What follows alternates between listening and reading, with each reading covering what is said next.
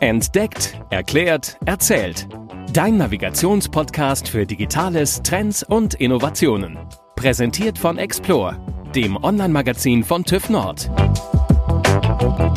Wir müssen reden von Mensch zu Mensch, ganz ohne Maschine oder Chatbots, und zwar über künstliche Intelligenz. Denn viele Menschen in Deutschland blicken offenbar mit Sorge auf die Entwicklung. Das haben jetzt gleich zwei Umfragen ergeben. Einmal ein aktueller ARD Deutschland-Trend und einmal eine Umfrage des Meinungsforschungsinstituts Forsa. Falschnachrichten, Propaganda, manipulierte Bilder oder ein ehemaliger Google-Mitarbeiter, der gekündigt und anschließend von ernsten Risiken für Menschen und Gesellschaft durch künstliche Intelligenz gewarnt hat. Ja, Schlagzeilen gab es zuletzt sehr viele, aber auch über Begeisterung von Chatbots wie zum Beispiel ChatGPT. Wir sind Julia Mandrion und Stefan Genz aus der Konzernkommunikation der TÜV Nord Group und bringen ein bisschen Ordnung in diese ganzen Gedanken und zwar mit Fakten. Und die kommen von unserem KI-Spezialisten von TÜV IT, Vasilios Danos. Wir vertrauen dir, weil wir kaum jemanden kennt, der mehr Ahnung von dem Thema hat als du, denn du beschäftigst dich ja wirklich tagtäglich mit dem Thema, mit künstlicher Intelligenz.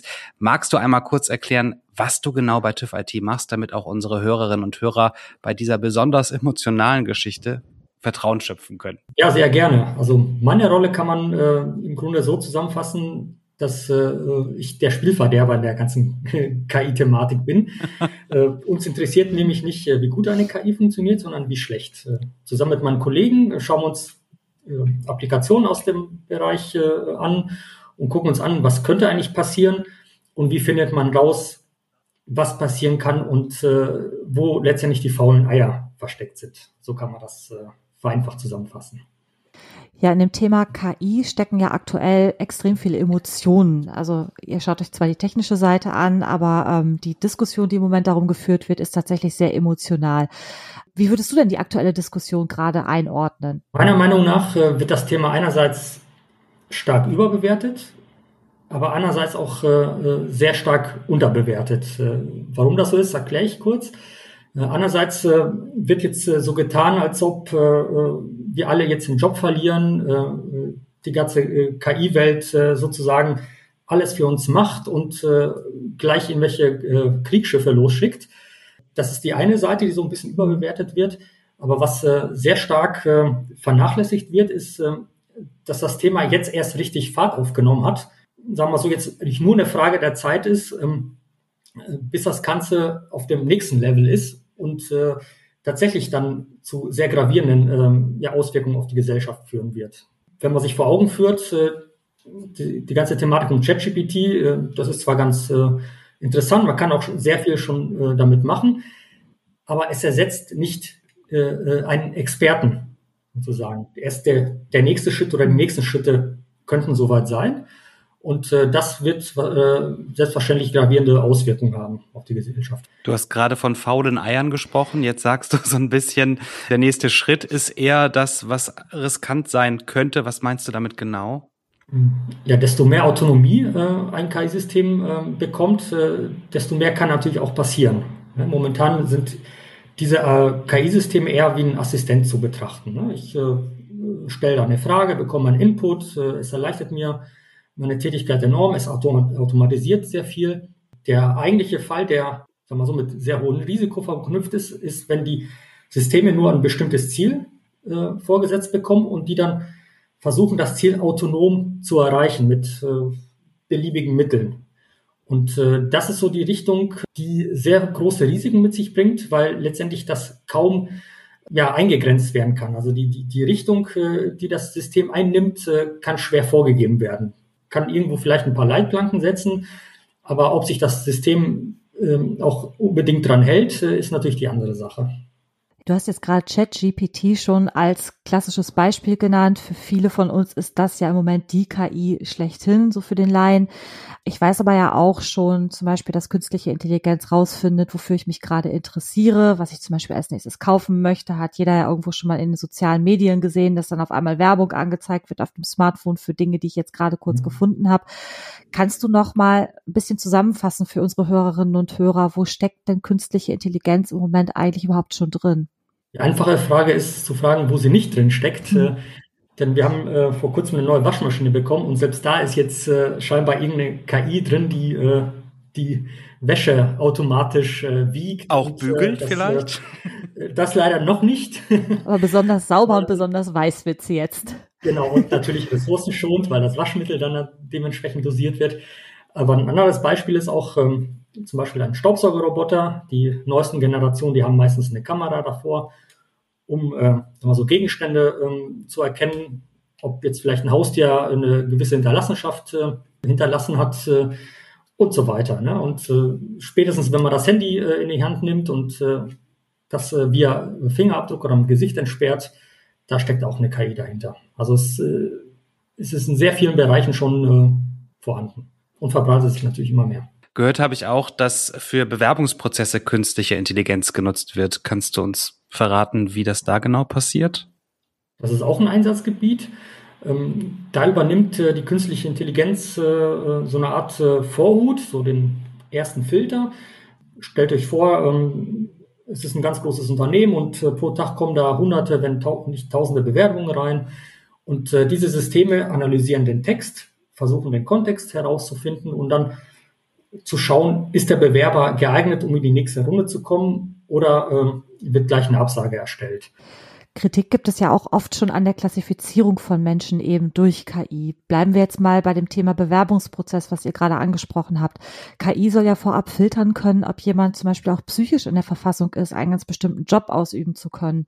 Mhm. Damit hat man ja schon mal einige Menschen ausgeschlossen und im Grunde genommen auch Benachteiligung geschaffen. Definitiv, weil diese Systeme dahinter, die sind sehr schlecht darin, äh, sehr viel Kontext mit einzubeziehen. Beispielsweise äh, ein Bewerber hat eine bestimmte Adresse, vielleicht bestimmte Hobbys, die auf den ersten naiven Blick äh, dazu verleiten können, zu behaupten, diese Person wird nicht geeignet sein für den Job, obwohl die in der Realität das ist, aber weil er zufällig jetzt an der falschen Adresse wohnt, vielleicht eine statistisch gesehen sehr viele sozial Benachteiligte wohnen oder er hat bestimmte Hobbys, die dem System sagen, nee, sorry, die Person wird es nicht sein. Mhm. Ja, und äh, es sind ja nur zwei Beispiele, aber äh, aus diesen äh, Varianten aus, der, aus dem Text können sich natürlich ganz viele Konstellationen ergeben, die letztendlich für den Menschen an sich eher vielleicht irrelevant sind, aber für das System dazu führen dann, dass diese Person gleich ausgesiebt wird. Damit kommt es dann ja auch gar nicht erst zu diesem persönlichen Gespräch, was dann aber auch gerade zum Beispiel für einen Job oder für ein Auswahlkriterium enorm wichtig ist.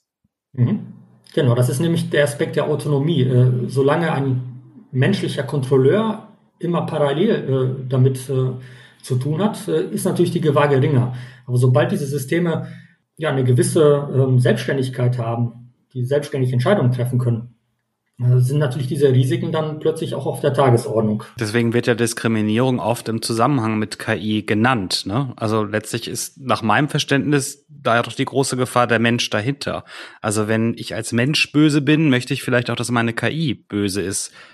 Kann man das so sagen oder ist das zu einfach gedacht? Ja, durchaus. Also ein KI-System ist nur so gut wie die Trainingsdaten, die das bekommen hat. Ne? Wenn die Trainingsdaten an sich schon ähm, ja, zur Diskriminierung neigen, wird das System später auch nicht besser sein. Beispiel äh, Schüler, wenn man den Schülern falsche Sachen beibringt, werden die natürlich später auch falsch reagieren. Die Frage, die sich auch stellt, äh, was ist dann Fairness äh, und was ist äh, Diskriminierung? Fragt man zehn Menschen, äh, werden wahrscheinlich zehn Versionen von Fairness und Diskriminierung äh, dabei herauskommen. Einem Kulturkreis ist Fairness ganz anders definiert und im anderen wiederum anders. Deswegen ist es auch schon sehr schwierig, überhaupt zu definieren, ja, was ist denn äh, fair und was ist Diskriminierung, wo fängt die an? Also die Feinheiten sind natürlich sehr, sehr äh, schwammig teilweise. Und wie kommt man da jetzt auf einen Nenner, beziehungsweise wie kann man verhindern, dass für den einen oder die andere Diskriminierung stattfindet bei KI? Indem man sich letztendlich auf eine bestimmte Regel einigt. In unserer Gesellschaft äh, werden bestimmte Regeln äh, so festgelegt, dass sich sehr viele Interessensgruppen zusammensetzen und letztendlich sich auf eine bestimmte Regel einigen. Ja, sei es äh, im, äh, im, im, Straßenverkehr, äh, da irgendwo einigt man sich auf bestimmte Verkehrsregeln und äh, dementsprechend äh, muss es letztendlich auch in der KI-Welt äh, ähm, ja so durchgeführt werden. Wir haben einerseits die, die Risiken einerseits wissen wir ungefähr, wo wir hinwollen und das dazwischen wird, wird irgendwo eine Grenze gezogen werden. Und diese Grenze, die muss in der Gesellschaft äh, ja diskutiert werden und letztendlich dann auch festgelegt werden. Ja, Regelung ist ja genau das Stichwort. Wie genau ist denn TÜV IT beziehungsweise sind die TÜVs generell engagiert, um eine entsprechende Regulierung zu bewirken? Aufgrund der Tatsache, dass wir äh, ja relativ viel Erfahrung in diesem Bereich haben und uns auch den Risiken und auch äh, den Grenzen bewusst sind, wie man solche Risiken bewertet und äh, wie man die auch irgendwo quantifiziert, sind wir in verschiedenen Bereichen tätig, äh, sehr stark auch in der Normung vertreten, wo wir für spezielle ähm, Einsatzgebiete genau solche Regeln mitdiskutieren, mitdefinieren, unsere Sichtweise mit einfließen lassen, damit im Endeffekt auch sagen wir so, sehr viele Gesichtspunkte mit berücksichtigt werden. Jetzt hast du gerade davon gesprochen, dass man die KI regulieren sollte. Du hast uns auch erzählt, dass eine KI letztlich nur so schlau sein kann wie derjenige, diejenige, die sie schult. Jetzt gab es kürzlich auch noch mal so ein Horrorszenario, das würde ich gerne noch mal mit aufnehmen. Da hat Jeffrey Hinton, äh, ein ehemaliger Google-Mitarbeiter und oft betitelter Urvater der KI, gesagt, dass sich die künstliche Intelligenz irgendwann auch gegen uns Menschen richten kann. Was sagst du dazu? Also zuerst äh, muss ich sagen, das hat mich auch etwas überrascht, äh, von äh, so einer Person das zu hören aber einerseits, äh, ähm, ja, ähm, ist da wieder so ein kleines Anführungszeichen gesetzt, dass man genau diesen Fall nämlich äh, im Hinterkopf behalten soll. Ne? Auch wenn jetzt momentan diese Systeme eigentlich kaum äh, autonom agieren können. Also letztendlich ohne Input von außen machen die gar nichts. Aber ähm, wie bei den Menschen auch, ähm, irgendwann hat man genug Wissen oder Fähigkeiten angesammelt, die es einem ermöglichen, selbstständig zu agieren. Ich kann mir ein bestimmtes Modell meiner Umwelt äh, erstellen. Ähm, ich habe bestimmte äh, Ziele, die teilweise von außen, aber teilweise auch von meinen Erfahrungen, äh, intrinsischen Motivationen kommen.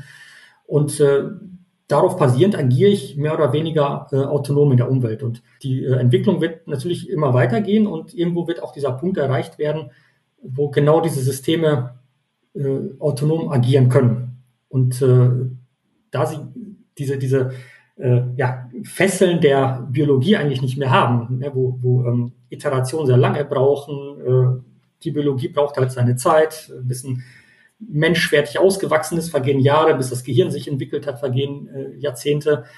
Und diese Einschränkungen werden diese Systeme mutmaßlich nicht haben, sondern äh, das wird halt in einer sehr äh, großen Geschwindigkeit vorangehen. Und da ist letztendlich die Frage, wie kontrolliere ich das? Kann ich das überhaupt kontrollieren? Und welche Regeln muss ich anwenden, um äh, diese Gefahr, von dem diese Forscher auch warnen, minimiere. Und das ist halt eine sehr, sehr große Aufgabe, äh, die noch nicht mal im Ansatz beantwortet ist. Was kann man den Menschen heute schon empfehlen, die sich Sorgen machen um das, was sich zukünftig mit KI entwickeln kann? Also Sorgen in dem Bereich sind natürlich völlig äh, natürlich, weil das Thema ist sehr neu, noch sehr ungewohnt. Äh, man weiß nicht so richtig, wo es hingeht. Ähm, aber generell kann man natürlich eine Empfehlung aussprechen, dass sich die Menschen mit der Materie befassen sollen, dass sie nicht nur auf die äh, Schreckensmeldung hören müssen oder auf vielleicht die andere Seite, die das Ganze extrem verharmlost, sondern sich selber ein Bild machen, schauen, was steckt dahinter, was ist überhaupt realistisch und vor allem auch ähm, mit einem Auge auf die kommende Regulierung schielen, da natürlich sehr stark darauf achten, was dann auch reguliert wird und dass es auch äh, in die Richtung geht, dass man nicht alles direkt abwürgt, sondern dass man klare rote Linien setzt, Leitplanken setzt, wo man sagen kann, die, äh, die Entwicklung kann äh, in diese Richtung gehen, in die andere Richtung, aber bitteschön nicht weiter als diesen Punkt. Äh, diese Systeme dürfen nicht für den und den Zweck eingesetzt werden, etc. etc. Also letztendlich mit so einer gesunden Neugier an das Thema herangehen und äh, nicht unbedingt sich äh, jeder reißerischen Meldung im Internet äh, hingeben. Der Tipp ist auch für das ein oder andere Thema wahrscheinlich auch nicht ganz verkehrt, ne? nicht immer alles glauben, was man hört. Fangen wir doch mal mit Lektion mhm. 1 an. Vasios, vielleicht für diejenigen, die es bisher noch nicht wissen, sich noch nicht intensiv damit beschäftigen und heute das erste Mal auf KI in unserem Podcast gestoßen sind, kannst du ganz abstrakt und ganz kurz für Laien zusammenfassen, Wie funktioniert denn KI? Also KI ist in erster Linie ein ganz großer Überbegriff für alle möglichen Technologien, aber äh, die heutigen Technologien, ob es jetzt ChatGPT ist oder das autonom fahrende Auto, basieren auf äh, künstliche Gehirne, immer so ähm, äh, sehr pauschal äh, gesagt. Letztendlich versucht man damit, die, diese Nervenzellen im Gehirn, diese Neuronen, in Software nachzubilden, also künstliche Neuronen, und äh, vom, vom äh, Lernen her ähnlich zu gestalten, wie jetzt auch ein äh, Gehirn lernen würde. Man, äh, wie lernt ein Mensch? Er sieht ganz viel Input, bekommt vielleicht in der Schule ganz viele Beispiele vorgekaut und er wiederholt die. Und äh, am Ende des Tages äh, hofft man natürlich, dass äh, derjenige die Aufgabe dann gut gelernt hat. Und bei den künstlichen neuronalen Netzen, die dahinter stecken, ist das ähnlich. Ich fütter die mit einer riesigen Menge an Daten. Aus diesen Daten ziehen sich diese Netze die entsprechenden Regeln heraus.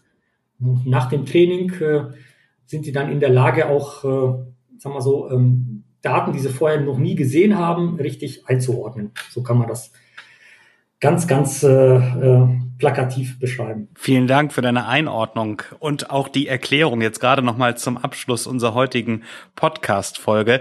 Mehr Infos zum Thema künstliche Intelligenz findet ihr übrigens auch auf der Seite unseres Podcastes bei Hashtag Explore. Da haben wir eine ganze Teamseite für euch zusammengestellt.